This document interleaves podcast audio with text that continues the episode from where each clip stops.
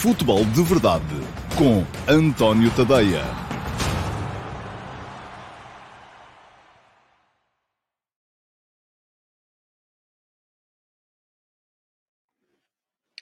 Ora, então, olá, muito eh, bom dia a todos e sejam muito bem-vindos à edição número 547 do Futebol de Verdade para sexta-feira, dia 25 de fevereiro de 2022.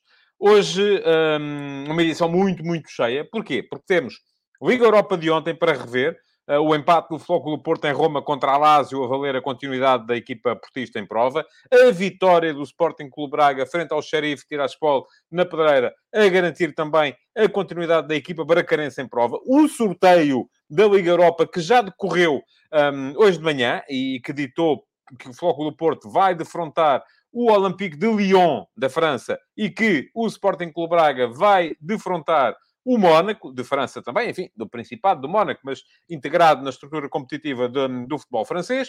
Uh, além disso, um, ainda um uh, lamiré sobre aquilo que se está a passar entre a Ucrânia e a Rússia, portanto, a invasão da uh, Ucrânia por parte de tropas russas uh, e as consequências que isso pode ou não trazer para o desporto e, mais concretamente, para o futebol, que é disso que falo aqui.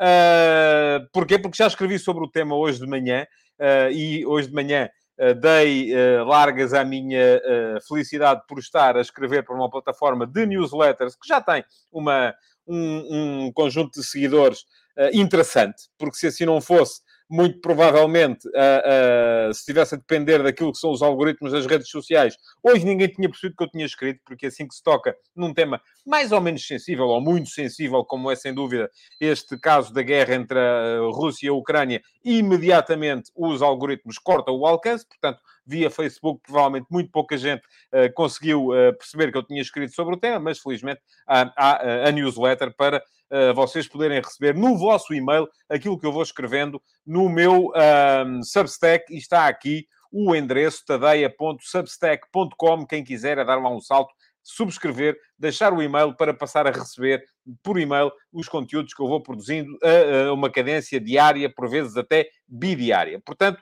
já sabem, uh, tadeia.substack.com, deixem o vosso e-mail, têm duas alternativas. Há a hipótese uh, de subscrição gratuita, não pagam nada e recebem Uh, todos os dias para leitura integral, se quiserem, a edição diária do Último Passo, sai de segunda a sexta, todos os dias, não é bem? É todos os dias, de segunda a sexta-feira, uh, e esse é absolutamente gratuito.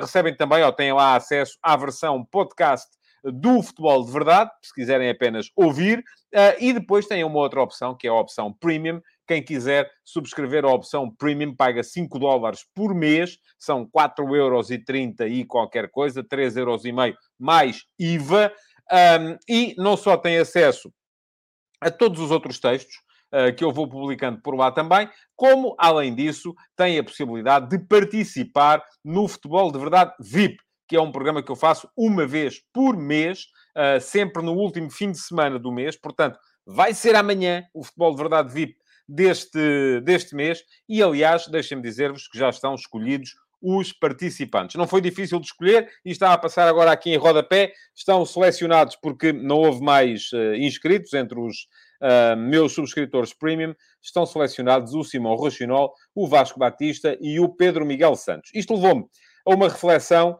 uh, que tem a ver com o facto de vocês ou não estarem para isso, ou terem mais o que fazer ao fim de semana, gostarem de ter o futebol de verdade VIP num outro horário, uh, eventualmente para poderem participar, se são subscritores premium e não se inscreveram porque ao fim de semana é para passear com a família, ah, não é para estar em frente ao computador a falar de bola com, com um jornalista, ou porque, sei lá, são tímidos e não querem aparecer. Portanto, deixo, ia pedir-vos também que me dessem nota na caixa de comentários, aqueles que são uh, os subscritores uh, premium do meu Substack e não se inscrevem para participar no Futebol de Verdade VIP, se eventualmente o modelo é algo que não vos satisfaz e se haveria um modelo diferente que vos satisfizesse mais. Portanto, estou à vossa disposição. Isto aqui é um espaço interativo. Eu pergunto, vocês respondem, vocês perguntam, eu respondo. Portanto, uh, uh, se acham ou se preferem um modelo diferente para o futebol de verdade VIP, toca a dizer qual é, toca a, a desembuchar.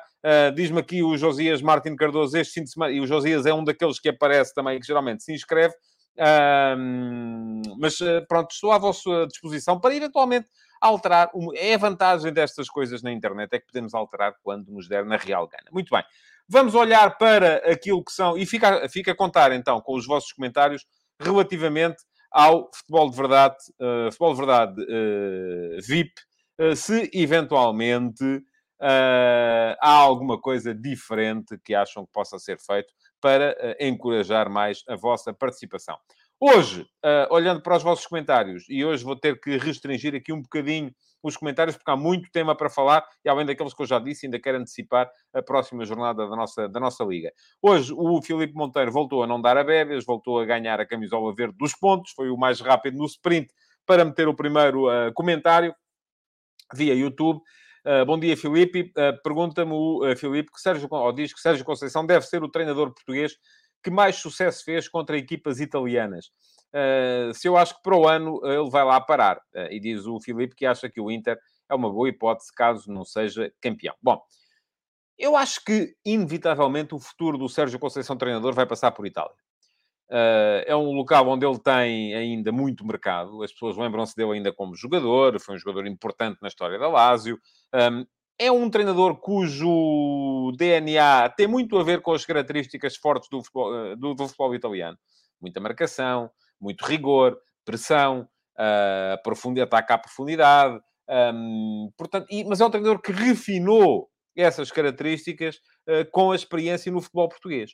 Uh, portanto, eu creio que, uh, muito provavelmente, quando o Sérgio Conceição sair do Futebol Clube do Porto, é muito possível que vá parar a Itália. Agora, onde é que vai ser? Enfim, não creio que seja numa equipa de fundo da tabela, isso acho que não.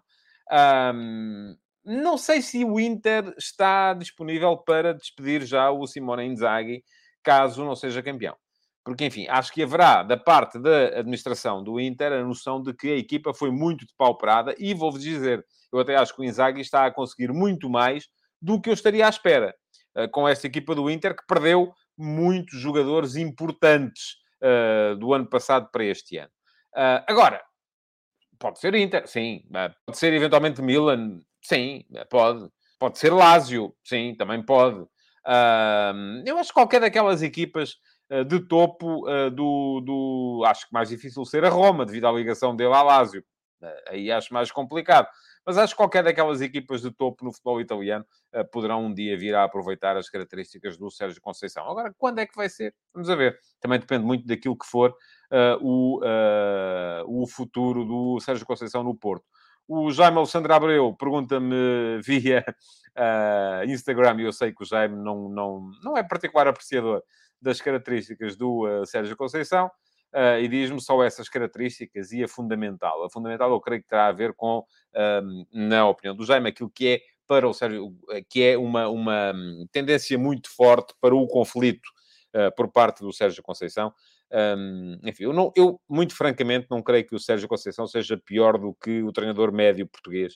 Uh, não creio que seja mais dado ao conflito do que o José Mourinho, por exemplo. Uh, nas, nas formas de, de, de, estar, de utilizar mind games, creio que não são assim tão, tão diferentes. Mas, enfim, cada um fica com a sua, já me acha isso. E quem sou eu para uh, impor-lhe a minha visão do mundo? Não é? não, nunca na vida. Bom, pergunta-me o Miguel Timóteo podemos ser ultrapassados no ranking pela Holanda, Países Baixos. Eu tenho que me habituar a dizer sempre Países Baixos, uh, porque parece que agora já não se pode dizer Holanda, mas temos a possibilidade de manter a sexta posição caso ultrapassemos a França. Acredita nessa hipótese de o Porto e o Braga, se o Porto e o Braga passarem em frente? Olha, Miguel, um, por acaso era um dos temas que eu queria falar aqui hoje no Futebol de Verdade, era a questão do ranking. Acho muito complicado. Acho muito. Mesmo que o Flóculo Porto e o Sporting Clube Braga acabem por eliminar o uh, Olympique Lyon e o uh, AS Mónaco, acho muito diferente. Uh, acho muito diferente a situação entre Portugal e Holanda e a situação entre Portugal e França. E isto tem a ver apenas com uma questão, que é, ainda assim, a quantidade de equipas que ficam ou não ficam em prova. E vamos lá aqui fazer umas contas muito rápidas. Neste momento, a França tem 57.081 Portugal 51.382 e os Países Baixos 45.700. Ou seja, Há, neste momento, cerca de 5,7 uh, pontos de diferença entre a França e Portugal. E depois há outros 5,7 pontos de diferença entre Portugal e os Países Baixos. O que quer dizer que, à partida, haveria tanta probabilidade de Portugal ultrapassar a França como de, dos Países Baixos ultrapassarem Portugal. Mais complicado já será os Países Baixos ultrapassarem a França, porque para isso já são uh, 11.4. Enfim, portanto, já não é nada provável, uh, para não dizer que é mesmo impossível. Agora, o que é que está aqui em causa? É a, continu a continuidade ou não de equipas a pontuarem no ranking. O uh, Miguel coloca-nos aqui perante um cenário que era a eventualidade do uh, Flóculo Porto e do Sporting Clube Braga eliminarem o Olympique Lyon e o AS Mónaco, que vou-vos dizer, não é uma coisa que eu coloco fora de causa. Acho que é possível uh, que, venha, que venha a acontecer. Uh, não é altamente provável, mas é possível. ora, se isso acontecesse, e partindo do princípio que, a não ser que assistamos à, à, à segunda vinda de Jesus Cristo à Terra, o Sporting não vai eliminar o Manchester City, partindo do princípio que o Benfica também não é favorito neste momento para eliminar o Ajax, porque vai jogar fora e empatou em casa. Uh, mesmo que Portugal ganhasse uh, essa, essas duas eliminatórias na Liga Europa, ficaria com duas ou três, caso o Benfica ainda consiga passar, equipas em prova nas competições europeias. Ora, olhemos então para a França. A França tem o Paris Saint-Germain, enfim, pode ser eliminado pelo Real Madrid, pode. Tem o Lille, que à partida será eliminado uh, pelo uh, Chelsea. Enfim, uh, está mais perto disso do que outra coisa qualquer. Ficaria sem equipas. Estes dois estão na, na Liga dos Campeões. Embora eu acho que o Paris Saint-Germain vai passar. Mas isso é, é outra coisa. Mas pronto, coloquemos ainda assim o Paris Saint-Germain numa situação de dúvida, tal como colocamos o Benfica. Embora eu acho que neste momento o Paris Saint-Germain é favorito para eliminar o Real Madrid e o Benfica não é favorito para eliminar o Ajax. Mas aqui há uma ligeira vantagem francesa. Uh, tal como há uma ligeira vantagem francesa, porque acho que indo ao Lille, jogando em casa à segunda mão e tendo perdido por dois golos na primeira, tem alguma hipótese de ultrapassar o Chelsea. Acho que vão ser poucas e que não vai passar, mas ok, tem alguma. E o Sporting, tendo perdido por cinco golos em casa e indo jogar fora com o Manchester City, tem mais ou menos zero hipóteses de ultrapassar o City. Portanto, ligeira vantagem francesa nestes dois casos. Depois, vamos lá admitir que o Porto e o Sporting Clube Braga eliminam o Lyon e o Mónaco. Aqui são duas equipas portuguesas. Portugal depois tem zero equipas na Liga Conferência e a França tem mais duas, que são o Marselha e o Rennes.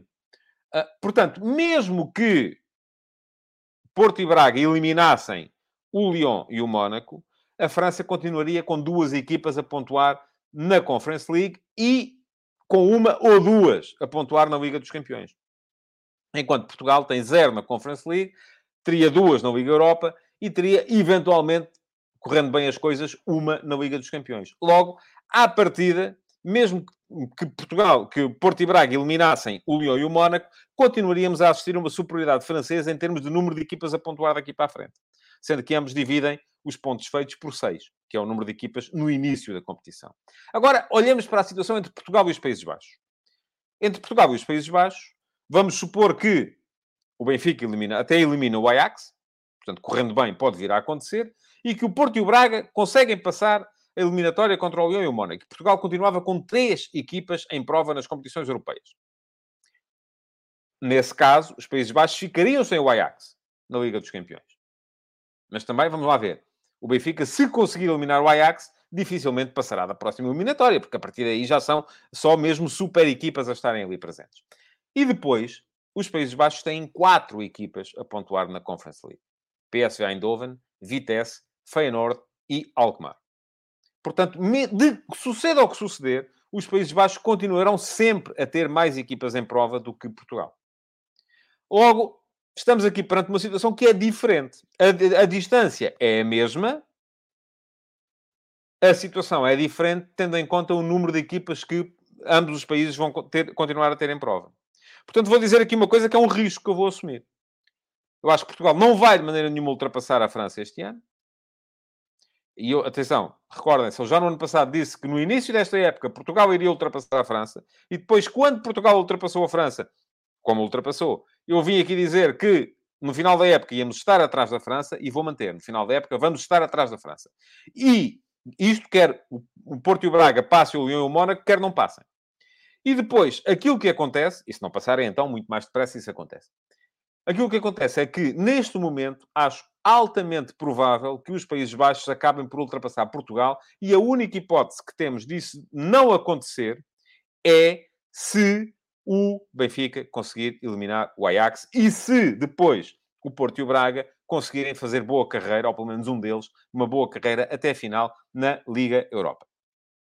Uh, portanto, este é o, é, o, é o, ponto da situação atual e convém sermos já um bocadinho realistas e percebermos todos que, muito provavelmente, daqui a dois anos, vamos perder uma equipa na Liga dos Campeões em virtude daquilo que foi, e diz-me agora o futebol jogado no, uh, via Instagram, é pena que o Passo de Ferreira e o Santa Clara não tenham conseguido a passagem à Conference League, verdade.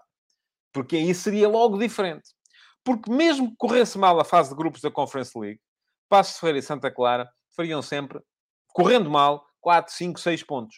O que queria dizer que Portugal, em vez de ter neste momento 51, dividindo esses 6 pontos de um mais 6 pontos do outro por 2, uh, eh, por 6, perdão, teríamos neste momento 53. Estávamos mais perto da França e muito mais longe dos Países Baixos, que, volto a dizer, têm neste momento quatro equipas na Liga Conferência da UEFA. E isso faz toda a diferença.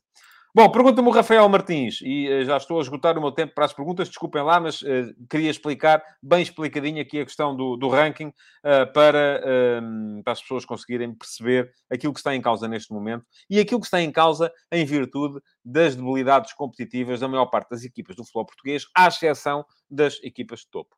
É por isso, volto a dizer, que é importante as equipas que vêm a seguir terem algumas condições para terem melhores orçamentos, terem melhores equipas, conseguirem melhores carreiras quando vão jogar lá fora nos jogos das competições europeias. Pergunta-me o Rafael Martins, e eu podia ignorar esta pergunta, mas não, para, para não fazer figura de urso, mas pronto, cá vai. Em relação ao mercado de inverno, penso ter ouvido o António Tadeia dizer que o Adama Traoré no Barça não lhe fazia muito sentido. Ouviu-se, senhor, porque eu disse. Eu às vezes engano-me, não sou como os outros que nunca se enganam e raramente têm dúvidas. E tenho dúvidas muitas vezes. Uh, e uh, diz-me o Rafael, do que se tem visto dele e do crescimento da equipa, mantém a opinião. Uh, enfim, eu remeto para uma coisa que eu disse aqui ontem. As equipas fazem-se de complementaridades. Eu estava a ignorar esse aspecto. acho que o Traoré é um jogador complementar no plantel do Barça, um jogador diferente da maior parte deles, mas remeto também para outra coisa que eu tenho vindo a dizer desde o tempo em que o Benfica jogou com o Barcelona. Este Barcelona tem equipa para muito mais do que aquilo que estava a mostrar. E atenção, acho que este Barcelona vai ter uma palavra a dizer na Liga Europa este ano. Ah, porque, enfim, ah, e, e os reforços de inverno vieram ajudar, sim. É um ataque completamente novo, o Barça, neste momento. Uh, portanto, isso veio ajudar, veio ajudar bastante e acho que vai ser uma, uma equipa a ter em conta uh, no, uh, na Liga Europa. Já agora, deixem-me retificar aqui uma coisa. Diz-me o Rafael Martins, ontem, quando deu as probabilidades para os jogos da Liga dos Campeões, disse que o Liverpool-Inter dava 80% ao Inter. Estranhei, foi lápis, ou foi mesmo o que quis dizer. Foi lápis, como é evidente. Não, só se eu fosse maluquinho é que ia dizer que uh, uh, depois do Inter ter perdido por 2-0 em casa com o Liverpool, ficava com 80% de hipóteses de ir ganhar a eliminatória em Anfield Road. Uh, o direto às vezes tem destas coisas, o que eu queria dizer era precisamente o inverso, 80% para o Liverpool, 20% para o Inter, e vou dizer-vos, uh, mesmo estes 20% acho que estou a ser simpático. E é só porque, enfim, o Inter tem uma grande equipa e uh, poderá sempre, num jogo, uh, dar a volta à coisa. Mas acho muito, muito, muito improvável um, que isso venha, venha a acontecer. Bom, mais duas perguntas para... Uh, vou, vou, vou abrir a exceção e vou meter mais três. Uh, e houve muitas, há muita gente que está a entrar, mas enfim, isto foram três minutos. Essas perguntas foram as que entraram nos primeiros três minutos depois do post ter sido colocado ou programado no YouTube. Têm que ser mais rápidos vocês. Isto já sabem, é por volta do meio-dia. Uh, vou ler as perguntas que entraram até ao meio-dia e um e pronto. E o que veio a seguir já não, já não, já não consigo. Uh, Pergunta-me o Ivo Ovi, o, como fica agora o sorteio da Liga Europa? Para já, algum favorito à vista? O Barcelona parece ter acordado. Eu acho que favoritos neste momento haverá três ou quatro. Uh, Barcelona, Flóculo Porto, uh, Sevilha e Betis. Acho que é impossível não olhar para o Sevilha e Betis. E depois entre as equipas alemãs, eventualmente o Leipzig. Mas uh, creio que uma destas equipas, já estou aqui a meter muita gente, conforme vem, creio que uma destas equipas poderá uh, chegar ao, a, ao fim e vencer a competição. Agora, é uma prova muito aberta. Reparem, eu antes desta eliminatória colocava o Dortmund entre os favoritos. E o Dortmund foi eliminado pelo Rangers, que era uma equipa que não me passa pela cabeça que possa vir a fazer carreira na, na, na nesta, nesta Liga Europa. Portanto, é como está, é como estão as coisas e creio que uh, deste, deste lote não vai sair, embora naturalmente possa acontecer que algumas das equipas deste lote possam vir a cair uh, de, forma, de forma abrupta. Pergunta-me o Paulo Semiano, boa tarde. O problema na Ucrânia com os homens entre 18 e 60 anos a não poderem sair do país Uh, o que é que a UEFA poderá fazer para que se jogue o jogo entre o Dinamo Kiev e Sporting? Ó oh, Paulo, eu um, confesso, não estive muito atento às medidas uh, uh, tomadas pelo, pelo, governo ucraniano. Um, não sabia disso, que os homens entre os 18 e os 60 anos não podiam sair do sequer do país. Uh, mas se for assim, obviamente não se pode jogar o Dinamo Kiev Sporting. E aí, eu achava que, e ainda ontem disse aqui isso, quando alguém me veio cá dizer que o Sporting devia ser desde já apurado na UEFA Youth League para a próxima eliminatória, porque o Dinamo Kiev não podia jogar. Eu disse aqui, não, calma aí, a Ucrânia neste momento é a nação agredida, portanto não faz muito sentido uh, que a Ucrânia, uh, que os clubes ucranianos sejam prejudicados, mas aqui já, enfim, já poderão ser prejudicados por uma medida que é tomada internamente pelo seu próprio governo, porque é evidente que não se pode jogar em Kiev, é evidente que não se pode jogar em solo ucraniano, um, nem o Sporting aceitaria com certeza mandar a sua equipa de sub-19 uh, para jogar na, na Ucrânia, num cenário de guerra. Uh, portanto, aquilo que eu acho que, se não puder a equipa do Dinamo Kiev sair de lá para jogar em campo neutro, que era o que eu achava que era mais justo ontem, então, nesse caso, acredito que uh, não possa haver jogo e que o Sporting acabe por ser apurado um, automaticamente para a próxima ronda da UEFA Youth League. E, por fim, última pergunta para hoje, destas que entraram antes da ordem do dia, para o Paulo Neves, que me questiona se a UEFA não deveria prescindir do patrocínio da Gazprom. Acho que sim. Aliás, um, ainda hoje de manhã estava, estava a pensar nisso, quando estava a escrever. Uh, é curioso como, uh, neste momento, temos duas realidades que são paralelas, mas que acabam por ser uh, quase os dois lados de um, de um, espelho. Na vida real, eu vou dividi-las entre vida real e uh, desporto, como se o desporto não fizesse parte da vida real, faz, enfim, mas há coisas muito mais importantes na vida real do que o desporto. Uh, na vida real, aquilo que acontece é que a Rússia invadiu a Ucrânia e temos o Ocidente todo a não querer uh, uh, a correr, e por razões compreensíveis, nem, nem sequer me vou meter nisso, a não querer correr em defesa da Ucrânia para não abrir uma frente de guerra com a Rússia e, portanto, abandonando um bocadinho a Ucrânia à sua sorte e tentando impor sanções financeiras à, à Rússia. E é isso que está a acontecer. Depois, no desporto, não há nenhuma uh, uh, maneira melhor de contrariar aquilo que é uh, a presença russa no desporto mundial do que cortar desde já, imediatamente, as ligações todas. E reparem, isto nunca aconteceu. Isto, e foi isso que eu defendi no último passo hoje de manhã. Um, o, a Rússia invadiu a Ossétia do Norte e a Abcásia em 2008 e a seguir eh, foi-lhe permitido organizar os Jogos Olímpicos de Inverno em Sochi. A Rússia invadiu a Crimeia em 2014 e a seguir uh, foi, já lhe tinha sido dada, mas enfim, não, não lhe foi retirada a organização do Mundial de Futebol de 2018, um, não lhe foi... A Rússia, inclusive, viu-se envolvida num processo de doping de Estado, em que vários dos seus uh, atletas foram apanhados e foi, foi encontrada ali uma ligação entre o Estado russo, a necessidade da glorificação do atleta russo uh, perante as instâncias internacionais, e depois a Rússia é afastada dos Jogos Olímpicos de Tóquio, mas é permitida a entrada dos atletas debaixo da bandeira do Comitê Olímpico Russo. Isto é andar a brincar. Agora, como é que a Rússia tem o desporto mundial neste momento refém? Tem o desporto mundial refém através do investimento. E tem o desporto mundial refém através da criação daquela quantidade de oligarcas, que, atenção, disse Putin, tem zero culpa, embora tenha mantido a, a, a lógica, é, é, tudo obra de Boris Yeltsin. Um, a criação de oligarcas como Abramovich, é apenas o exemplo mais, mais evidente. A criação de patrocínios fortíssimos, como os patrocínios da, da Gazprom, que neste momento é um dos principais patrocinadores da Liga dos Campeões. Uh, a criação de equipas ou de patrocínios a equipas de Fórmula 1, uh, como acontece, e eu de Fórmula 1 percebo zero mesmo, mas uh, já nem me lembro do nome da equipa, mas sei que andei à procura e, e acontece neste momento, e portanto isso acaba por fazer com que neste momento, no desporto, sejam os oligarcas russos, sejam as grandes empresas russas a manter o desporto mundial refém através dos, das ligações financeiras. E é preciso cortar isso porque é a única forma de poder impor, de facto, sanções à Rússia no plano desportivo. Não me passa pela cabeça, neste momento, que se vá jogar, seja o que for, na Rússia. Portanto, o Spartak vai ter que jogar em campo neutro. Admitia perfeitamente que as equipas russas fossem eliminadas. Já aconteceu. A UEFA eliminou a Jugoslávia do Campeonato da Europa de 92. Um, portanto, não vejo razão nenhuma caso esta situação se mantenha, eh, para não eliminar agora a Rússia do Campeonato da Europa Feminino, eh, que se vai realizar em Inglaterra no próximo, no próximo verão. E atenção, porque nesse caso, se isso vier a acontecer, é a seleção portuguesa que tem que passar, porque foi eliminada pela Rússia no play-off. E, e, e eu acho que não vejo nenhuma razão para que isto não venha a acontecer a não ser que, de facto, neste momento, a Rússia tem o Ocidente refém através destas ligações um, financeiras. Bom, vamos entrar na ordem do dia e é, é, é, é diz-me o Gonçalo Filipe Santos, e eu, na Fórmula 1 é a Haas, sim, eu sei, eu sei, quer dizer, lembrei-me agora. Um, mas acrescenta aqui o Henrique que a Haas quebrou a ligação com o sponsor russo, que era a Ural qualquer coisa. Uh, portanto, um, deixa-me só olhar aqui para isto. O Rui Calado pergunta-me: quando o Ocidente invade e ocupa o Iraque, aconteceu alguma coisa ao Ocidente?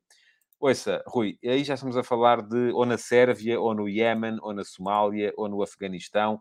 Uh, estamos a falar de política internacional, não quero entrar por aí, estou a falar de ligações desportivas. Esse tipo de agenda aqui não entra, lamento, não, não há, não há uh, razão para isso vir a, vir a acontecer. Não tenho que concordar ou discordar de si. Uh, acho que há aqui Houve intervenções, na minha opinião, do Ocidente que foram injustificadas, sim, sem dúvida nenhuma, claro que houve. Uh, agora, não é disso que estamos a falar neste momento. Isso é um bocadinho como estar a dizer, ah, eu posso esmurrar o meu adversário porque o meu adversário, no ano passado, esmurrou um outro adversário. Não, não posso. É agora que estamos a falar, é da situação presente que estamos a falar. E é disso que, que temos que falar. Agora, se depois se houve ou não razões uh, para o Ocidente invadir o Iraque. Não, não houve. Se quer saber a minha opinião, é claro que não houve. Uh, mas isso já foi há uns anos. Uh, portanto, uh, mas isso não, uma coisa não justifica a outra. bom, vamos lá. Entrar na, na, na agenda do dia para falar dos jogos, dos jogos de ontem. Isto perdeu, perdi aqui um bocadinho o pé. Já vamos com 26 minutos de programa e ainda não falei de nada daquilo que queria falar. Nápoles-Porto. Ora, muito bem. Uh, perdão, Nápoles não, desculpem. Lásio-Porto, assim é que é. é, é enfim. Uh, o Porto voltou ao 4-4-2, apareceu com algumas diferenças no, uh, no 11. Bruno Costa, lateral direito, em vez do João Mário. Tony Martínez e Taremi, os dois como pontas de lança no meio, Otávio a partir da direita para o meio, PP a partir da esquerda, mas Alásio mais forte do que na primeira mão e mais forte por uma razão muito simples, passou a ter Chiro Imóvel, que dá outro cheiro logo ao ataque da equipa da Alásio, uh, e o Porto uh, começou por ter muitas dificuldades na primeira parte. Um, sobretudo nas laterais sempre que a Lazio conseguia carregar o jogo para as laterais, criava quase sempre muitas dificuldades, tanto ao Bruno Costa como, sobretudo, ao Zaidu. Felipe Anderson deu cabo da paciência ao Zaidu durante quase todo o jogo. Uh, e a verdade é que a Lazio chegou à vantagem, justificadamente. Um, podia ter ampliado essa vantagem. O Porto chegou ao empate através de um gol de penalti do Taremi, bem cavado o penalti, enfim, é daqueles que... Um, fica ali um bocadinho no limite, e eu já sei, vou ter os portistas todos contra mim por causa disto, mas eu sou sempre, sou quase sempre contra os penaltis. Uh, eu acho que ali é, muito, é um bocadinho o, o, o Milinkovic Savic que é ingênuo, uh, o Taremi que vai à procura do contacto e acaba por conseguir e depois, uh, mas pronto, foi marcado, certo, como poderia, aliás, disse ontem a mesma coisa relativamente ao penalti que o Benfica um, protestou contra, uh, no jogo contra o Ajax. Uh, podia ter sido marcado, este aqui também podia ter sido marcado como foi. Uh, teve sorte o Porto, teve azar o Benfica, pronto. Vamos ficar por aqui. mas a verdade é que na segunda parte o Porto apareceu muito melhor um, apareceu muito melhor. Uh, e mesmo antes da entrada do Galeno, que levou a equipa para o 4-3-3, Uh, eu, a mim, parecia-me evidente que o Galeno tinha que jogar uh, na partida de ontem, porque, como a Lásio, que geralmente joga com a última linha subida, era importante ter alguém com capacidade para atacar a profundidade e para meter velocidade na, na transição ofensiva, e o Galeno veio trazer isso. O Porto chegou ao 2 a 1, à vantagem, notável o passe do Taremi, notável mesmo, a forma como o Taremi isola o Uribe para o, uh, para o 2 a 1.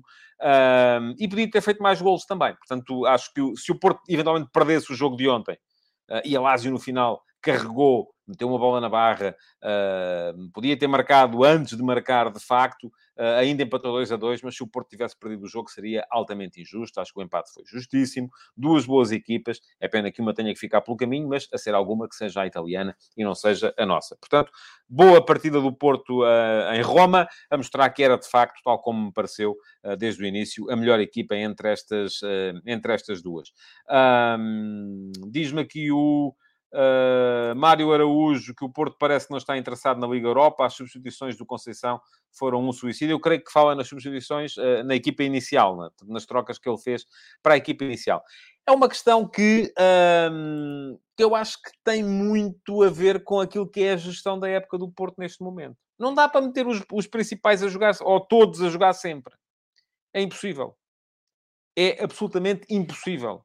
O Porto jogou com a na quinta-feira passada, jogou com o Moreirense no domingo, jogou com o Alásio ontem, quinta-feira, vai jogar com o Gil Vicente no domingo, a seguir joga com o Sporting na quarta-feira, uh, e depois tem outra vez jogo de campeonato uh, no fim de semana. Portanto, não dá para ter sempre os mesmos. Alguém vai ter que...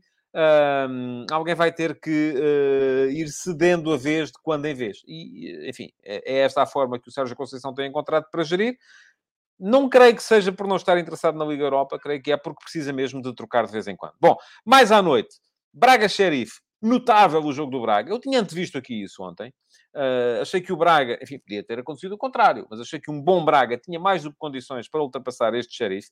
A exibição do Braga na primeira parte foi absolutamente extraordinária. Um ritmo uh, como ainda não tinha visto esta equipa do Braga este ano. Sempre em cima, sempre em cima, sempre em cima. Fez dois golos. O Ricardo Horta ainda mete uma bola no poste. Chega ao intervalo com uma vantagem justificada. Depois a seguir teve que abrandar. Não deu. Eu acho que aí a opção do Carvalhal foi claramente a de tentar gerir o jogo e ir à procura, sobretudo não sofrer o golo que poderia obrigá-lo a ter que marcar mais um, e enfim, dadas as novas regras, era só mais um, não eram mais dois, mas sobretudo não sofrer o golo para, uh, pelo menos, levar o jogo durante para prolongamento e acreditar que o golo que aparecesse poderia aparecer mais facilmente na baliza do Xerife do que na baliza do Braga. Um, acabou por não conseguir marcar, também não o sofreu. O jogo foi para penaltis. Boa o contributo aí do, do Mateus a defender duas grandes penalidades, mas eu estava a ver que o Braga estava com aquela coisa de não conseguir acabar. Porque o Braga começa por ganhar vantagem, claro, nos penaltis e a seguir falha dois penaltis seguidos. Uh, acabou no final por ser capaz de, uh, de vencer nas grandes penalidades. Muito bem marcada o penalti final pelo Francisco Moura. Um, muita calma a meter a bola ao meio da baliza. Podia ter corrido mal, mas, uh, mas não, não, não correu. E, portanto, merecidíssima a passagem do Braga, que eu já achei, na primeira mão, que não tinha sido, uh, não tinha sido inferior ao Sheriff acabou por uh, ser ontem uh, feliz e com uma nuance. Um, eu não vi, não vi o último jogo do Braga para o campeonato, mas com uma nuance que foi a presença do Fabiano a fazer aquilo que o Sequeira fazia no ano passado. Eu acho que este sistema do Braga funciona melhor quando tem um lateral de, de, de origem a fazer uma das posições de central. Acontecia com o Sequeira na época, na época passada, sobre o lado esquerdo, uh, e depois o Galena disparar uh, para extremo, fazer o lateral esquerdo e depois extremo quando a equipa, quando a equipa perdia, quando a equipa ganhava a bola. Uh, agora está a acontecer com o Fabiano e o Ian Couto do lado direito. portanto, inverteu ali um bocadinho a ordem das, das, das coisas. O Carlos Carvalhal, Fabiano faz central, uh, faz lateral quando a equipa ganha a bola e permite soltar o Ian Couto para fazer à direita aquilo que o Galeno fazia à esquerda. Tem razão, tem, tem condições para funcionar. Um, vamos a ver agora uh, como é que esta equipa do Braga evolui, porque também vai ter outra vez jogo, enfim, uh, uh, já não está na Taça de Portugal, portanto vai, isto vai ser diferente do Porto. O Porto aqui é a equipa mais castigada.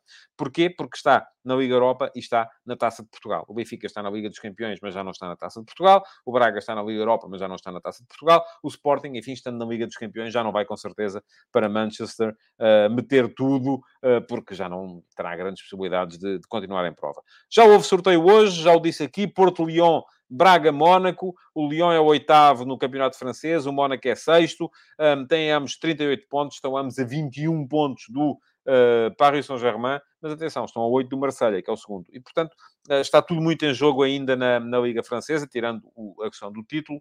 Um, é a equipa do António Lopes e é a equipa do Gelson Martins, são equipas com jogadores portugueses, são equipas que já tiveram melhores 11 do que têm este ano. São uh, duas equipas que podem, eu, eu, eu vou dizer aqui, Acho que podem dividir as eliminatórias.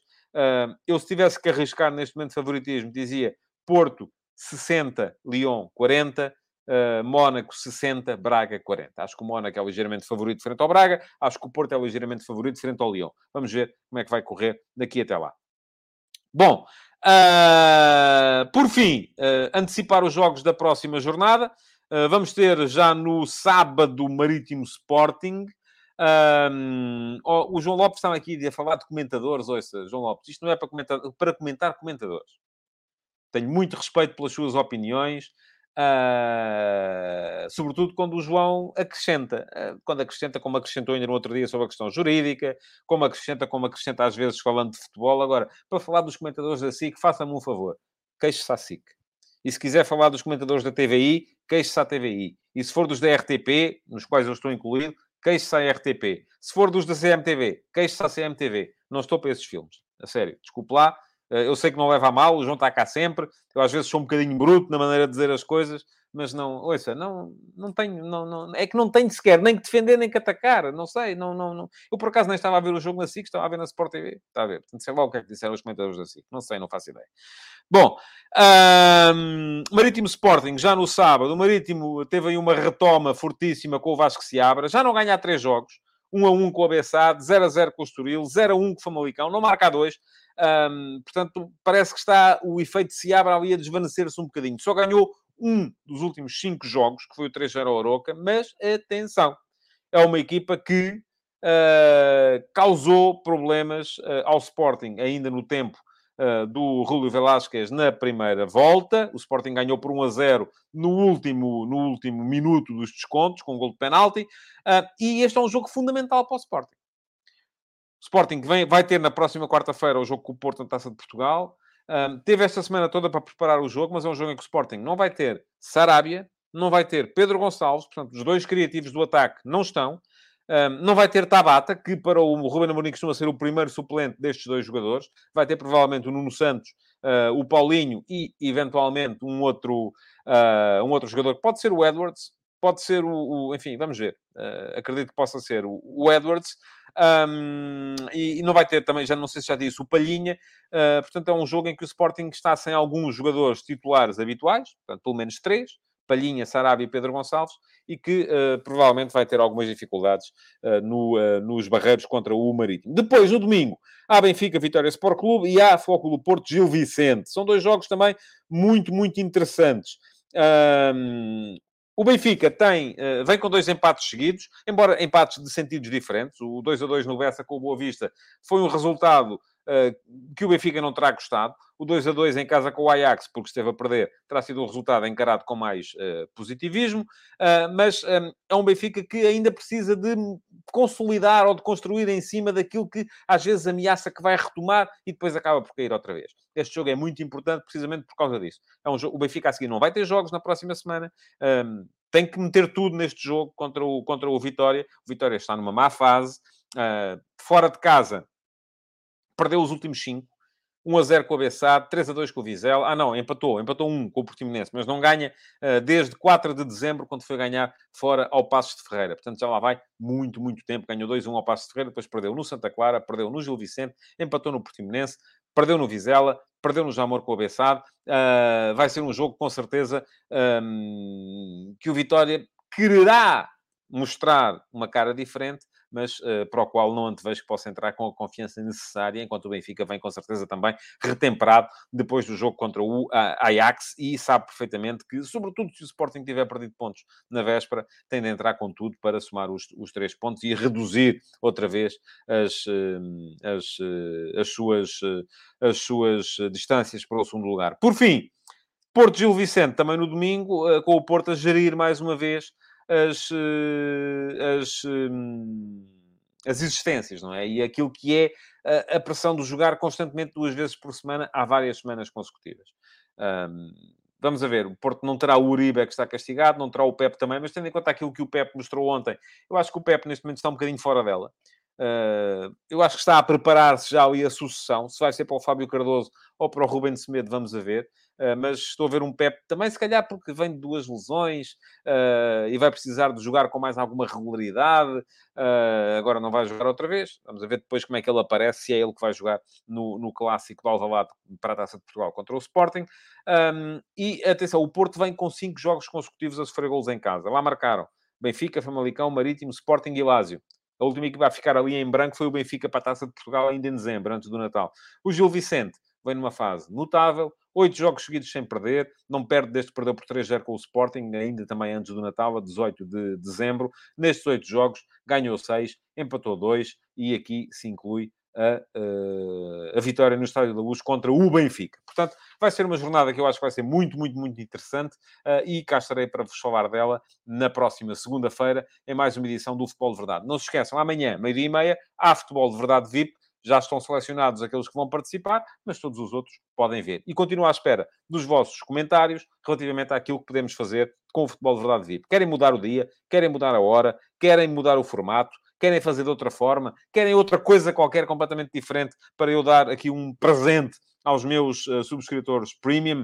Uh, estou aberto a tudo aquilo que sejam sugestões válidas e fico à espera e vou olhar para os comentários uh, para perceber se vem daí alguma ideia uh, que me permita uh, mudar aqui alguma coisa nesta, nesta, nesta realidade. Muito obrigado então por terem estado aí. Podem continuar a deixar o vosso comentário, deixar o vosso like, partilhar e voltar amanhã para o Futebol de Verdade VIP e depois, na segunda-feira, para mais uma edição regular do Futebol de Verdade. Obrigado e bom fim de semana. Futebol de Verdade, em direto de segunda a sexta-feira, às 12h30